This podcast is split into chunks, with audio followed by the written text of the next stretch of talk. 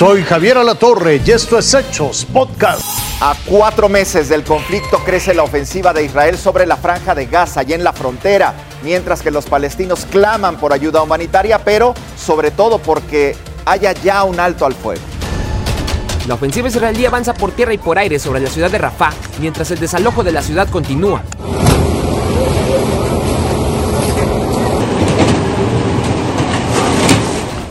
Personas que fueron desplazadas de otras ciudades en la franja de Gaza no tienen a dónde más ir, ni qué comer o beber. Todos los días hay mártires, todos los días hay bombardeos, todos los días hay hambre. Incluso tenemos que beber agua de los baños, tenemos que beber de ella y hacer que nuestros hijos beban de ella. No hay comida ni bebida. Como él, más de 1.300.000 personas viven en campamentos improvisados cerca de la frontera con Egipto. Claman por un alto el fuego y porque llegue la ayuda humanitaria desde el lado egipcio. Hoy estoy aquí, desplazado en la zona fronteriza con Egipto. Tengo una tienda de campaña en la zona fronteriza. Pedimos a Dios que nuestros hermanos egipcios puedan facilitar la entrega de la ayuda a los desplazados que se encuentran en una situación catastrófica aquí en la zona fronteriza. El último reporte de las Fuerzas de Defensa de Israel indica que tres miembros del grupo Hamas, entre ellos dos militares de alto rango, murieron en el ataque aéreo realizado en el territorio cercano a Egipto. De acuerdo con autoridades en Gaza, también hubo al menos 25 bajas civiles en esa ofensiva. Además, oficiales localizaron una serie de túneles interconectados debajo de las instalaciones de la Agencia de Naciones Unidas para los refugiados de Palestina en Oriente Próximo.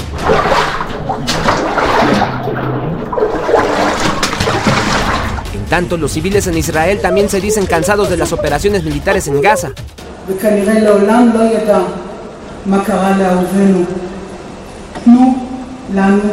Miles de personas salieron a las calles de Tel Aviv para exigir el regreso de los rehenes que siguen cautivos, así como un cese al fuego que no ha sido renovado desde hace más de dos meses. Cristian Arrieta, Fuerza Informativa Azteca. El Papa Francisco canonizó a María Antonieta de San José de Paz y Figueroa, conocida como Mamá Antula. Fue fundadora de la Casa de Ejercicios Espirituales de Buenos Aires, Argentina, y hasta la Plaza de San Pedro llegaron centenares de peregrinos argentinos, familiares de la Beata, y el presidente Javier Milei.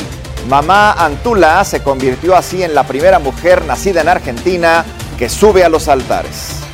La salud mental es un tema del que poco se habla, pero cada vez está ocupando más espacios en la mesa. La gente acude de buena fe a las redes sociales para encontrar ayuda, pero hay que decirlo, siempre es mejor hacerlo de la mano de un profesional. ¿Usted se ha acercado a las redes sociales para hacer alguna consulta sobre su salud mental? En Internet podemos encontrar desde consejos, ejercicios, frases motivadoras y hasta memes. Pero, ¿qué es y por qué es tan importante? La salud mental es esta búsqueda de bienestar y de equilibrio, primero de manera individual, en las áreas cognitivas, en las áreas emocionales y luego pues en el área de las relaciones sociales.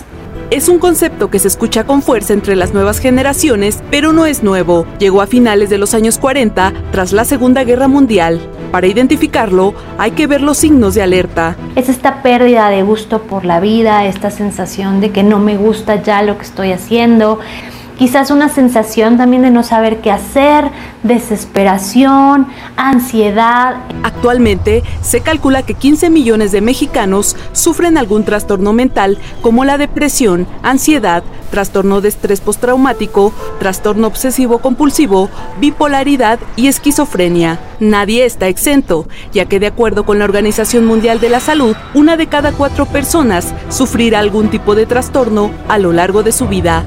Ya lo vimos con la pandemia, cuando se incrementó 25% la depresión y la ansiedad en todo el mundo.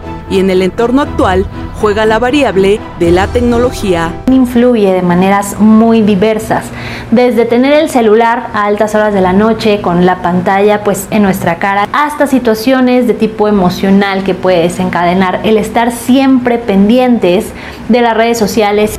Lo peor de esta problemática es que se estima que solo el 20% de las personas reciben tratamiento debido al estigma, dejando en el limbo al 80%. A pesar de los avances que ya se tienen, sigue siendo un tabú y es muy importante para que este individuo que necesita el apoyo pueda acudir sin sentirse juzgado. Lo importante es acercarse a un profesional, a instituciones que ofrecen atención a bajo costo como el DIF o gratuita como la UNAM Para comenzar, los expertos recomiendan darle un giro a nuestros hábitos. Te recomiendo que inicies por acciones pequeñitas, por ejemplo, recorrer 30 minutos más tempranito a la hora de sueño, consumir contenido que me tranquilice en redes sociales, que me tranquilice emocionalmente y que no me provoque ansiedad y sobre todo tomar la responsabilidad de mi salud. Sandra Siriaco, Fuerza Informativa Azteca. Tome nota, recuerde que está vigente el plazo para cumplir con las contribuciones y los derechos que se realizan en los primeros meses del año. Para quienes tienen una vivienda, el pago del predial lo pueden hacer con descuento hasta marzo. Los porcentajes eh, dependen de cada gobierno local o municipio. En el caso de los derechos de control vehicular, el pago de refrendo es hasta el 31 de marzo para obtener la condonación del pago de tenencia. Esto fue Hechos Podcast.